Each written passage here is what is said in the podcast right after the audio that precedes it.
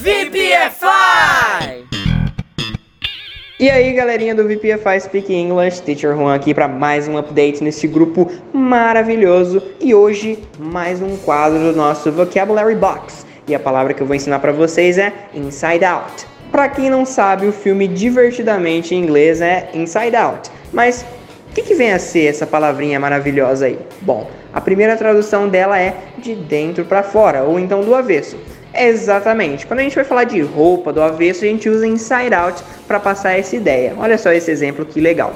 She put her sweater on inside out. Ela colocou o suéter do avesso. Olha que loucura, hein? Inside out também é conhecido por ser um conhecer muito sobre algo. A gente aqui na minha região geralmente fala assim: Fulano conhece a cidade de trás para frente, ou seja, conhece muito bem. Conhecer com uma palma da mão. Inside out também pode servir para esse contexto. Olha só o exemplo aqui. John knows the system inside out. O John conhece o sistema com uma palma da mão dele, ou seja, conhece muito bem. Pode servir para um sistema, um lugar, um assunto em complexo ou não, ok? É uma palavrinha simples, mas que tem duas traduções bem específicas que vai te ajudar bastante.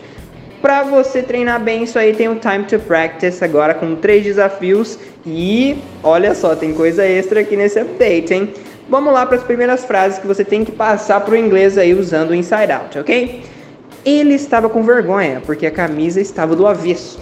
Segunda frase, Carla conhece a cidade com uma palma da mão. E três, eu vesti minha blusa do avesso. E o que tem de novo neste update é o Answer the Question que é uma questãozinha sobre essa, esse assunto que eu ensinei para vocês. Então, what subject do you know inside out? Qual assunto você conhece com uma palma da sua mão? Então responde aí embaixo, treine essa nova palavrinha do inside out and bye bye.